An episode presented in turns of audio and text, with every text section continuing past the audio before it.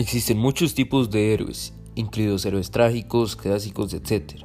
En el caso de Odiseo, él es un héroe épico. Se debe ser noble de nacimiento, que se pueda ver en cómo se convierte en rey de Ítaca. Tener un atributo sobrehumano como su sabiduría y fuerza. Debe tener un largo viaje que se ve en el relato de la Odisea. Estos deben también tener una gran reputación como guerreros. Debe ser una leyenda en su cultura. Debe tener peleas con otros seres sobrehumanos. Además de tener buenos valores como la humanidad.